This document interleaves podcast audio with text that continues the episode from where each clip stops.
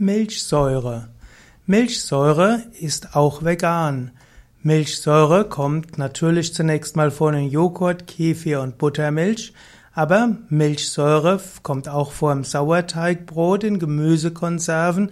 Milchsäure kommt auch in Sauerkraut vor und in milchsauer vergorenen Säften und Gemüse.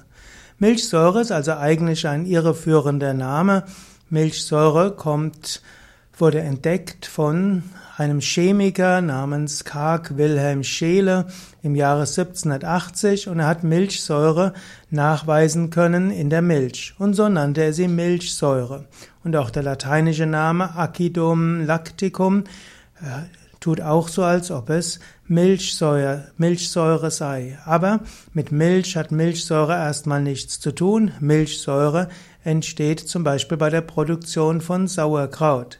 Insbesondere die rechtsdrehende Milchsäure gilt als heilsam für den menschlichen Organismus.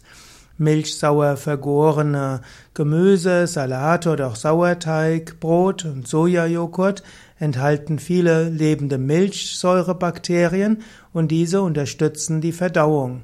Diese Milchsäurebakterien helfen auch, dass die Produkte nachreifen können.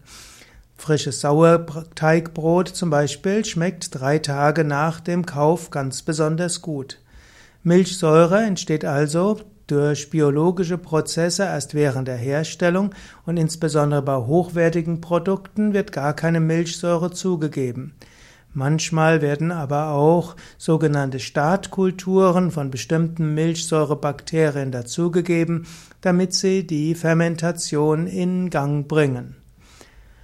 Es gibt verschiedene hm, ja, milchsäurehaltige Lebensmittel. Ich hatte schon erwähnt Sauerkraut und andere milchsauer haltbar gemachte Gemüse, Sauerteigbrot, Sojajoghurt. Es gibt auch fermentierte Limonaden. Es gibt auch Kombucha-Getränke und Brotgetränke und Brottrunk. Allerdings muss man wissen, gar nicht mal selten ist dort Alkohol dabei und so muss man vorsichtig sein.